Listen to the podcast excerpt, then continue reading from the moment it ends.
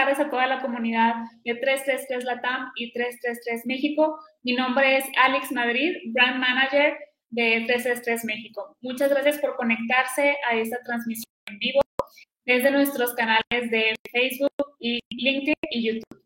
Estamos muy contentos de contar con una comunidad tan grande en México y por favor déjenos en comentarios de dónde nos están visitando. Vemos que se están conectando algunas personas. El día de hoy nos estará acompañando eh, un gran líder del sector porcino para México, el médico veterinario zootecnista Santiago Zúñiga Solís.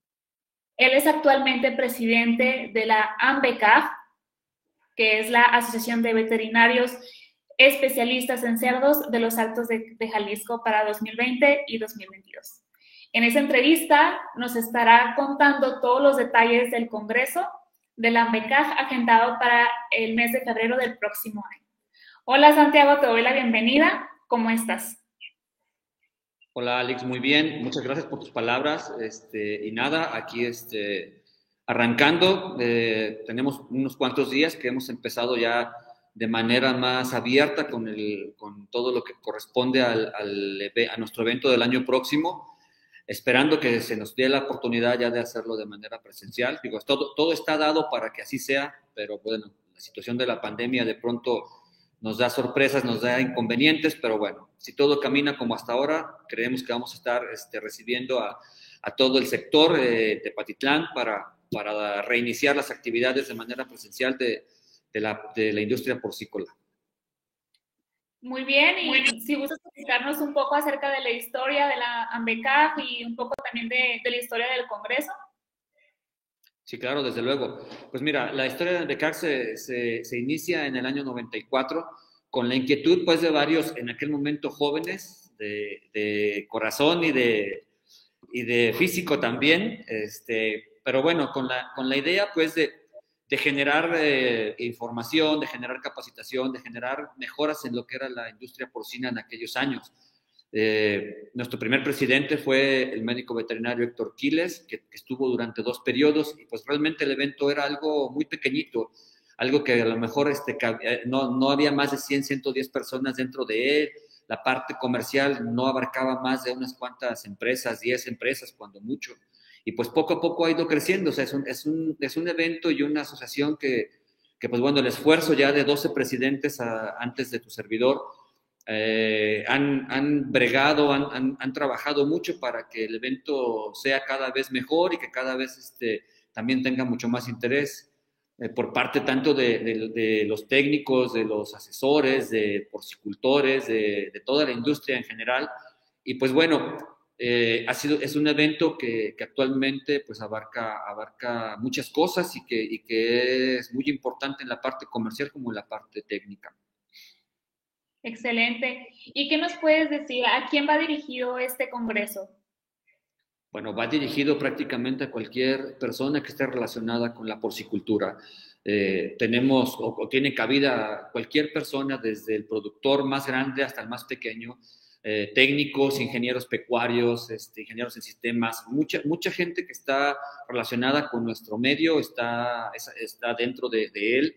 Eh, y pues bueno, hablando ya de la, de la parte eh, comercial, pues podemos tener todo tipo de empresas eh, se involucran, gente que, que, está en la parte de nutrición, en la parte de equipo, en la parte de biológicos, farmacéuticos, todo, todo lo que involucra con, a, la, a la porcicultura es bienvenido, igual está dirigido también para gente que, que, trabaja, que es el, en el día a día dentro de las granjas, independientemente de su posición dentro de, la, dentro de las granjas, también está, está bienvenida, es bienvenida. Entonces, digo, prácticamente, y, y, y redundando esto, es eh, cualquier persona relacionada con el sector porcícola es bienvenida y, está, y, se puede, y puede tener cabida dentro de lo que es el Congreso.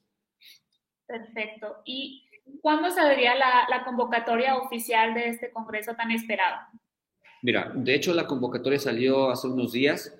Eh, se hizo a través de las redes sociales que maneja Becar y también de manera directa para la industria eh, así como para los socios y, y, pues toda la gente relacionada, te insisto, con el, con el sector.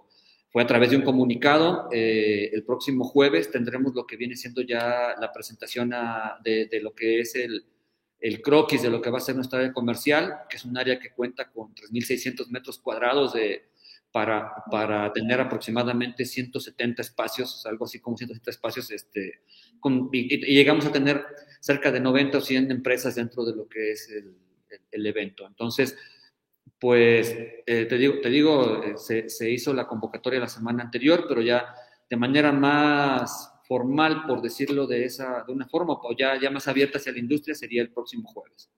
Perfecto. ¿Y cuántos asistentes estamos esperando para, para este evento?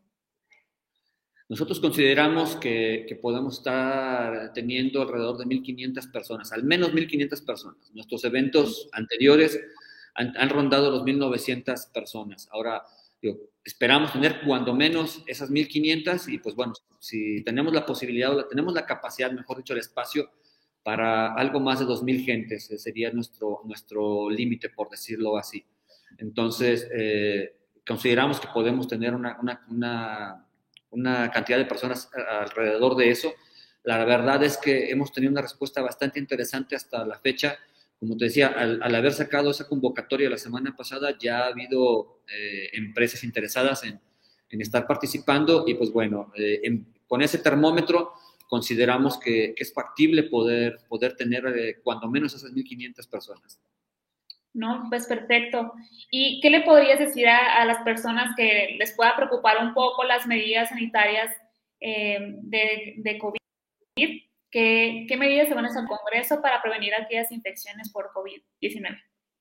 Mira, eh, las, bueno, las, las medidas eh, eh, más importantes son, desde luego vamos a exigir, vamos a, pedir que todo el mundo esté utilizando su cubrebocas, vamos a proporcionar nosotros cubrebocas, este, y yo pienso que por ahí también las mismas empresas van a estar ocupadas y preocupadas en ese sentido.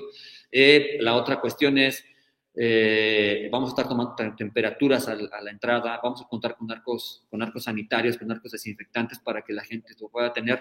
Y tenemos por ahí una serie de estrategias que, estamos esperando tener ya más, más desarrolladas para, para cuando suceda el, el, Congreso. Estamos trabajando con algunas personas eh, que, que, se dedican a la parte de la, de la construcción o de mejor dicho del equipamiento y ver de qué manera vamos a poder establecer incluso dentro de, de algunas áreas eh, desinfecciones para que puedan estar eh, pues, cumpliendo esa función. Igual el uso de gel y otra, otra ventaja que estamos teniendo, que vamos a tener, bueno, la realidad es que ya mucha gente está vacunada y que bueno, eso también va a ayudar a, a, que, a que el riesgo sea menor. Me queda claro que las medidas que están tomando son las adecuadas y son de primer nivel. ¿Y qué nos puedes decir acerca de la postura que están tomando las autoridades eh, ante este Congreso?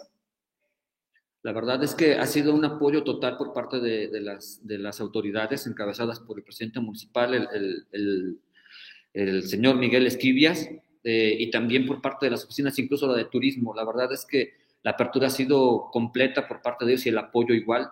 Eh, eh, nos están aportando diferentes cosas que no se habían dado en otros congresos. La verdad, es que anteriormente la, la, participación del municipio había sido muy marginal. Eh, entonces, bueno, en, el sentido de que básicamente ha sido la, proporción de, o proporcionarnos las instalaciones de lo que es el núcleo de feria, que ese es el lugar donde se, va, se, ha, realizado los últimos dos años, en, en, los últimos dos eventos presenciales, fueron en el núcleo de feria, Parque Bicentenario de Tepatitlán, y ahora no solamente eso, la, la verdad es que la, la, participación tanto, te insisto, del presidente municipal como de la oficina de turismo encabezada por Abraham Flores, nos están dando posibilidades para tener una serie de eventos dentro del mismo Congreso que, que, van, que tienen que ver con no solamente la parte de la porcicultura, sino con parte de lo que es la economía del municipio y, de la, y también una parte cultural. Eh, tenemos la oferta incluso de tener una pequeña exhibición de lo que es el museo local.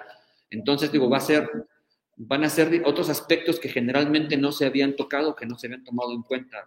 y bueno, aquí la, la, parte importante es que las autoridades están preocupando por aumentar la actividad económica, eh, donde nos están permitiendo también el contacto directo con, con, los, con la hotelería, con, con este, con los restaurantes, perdón.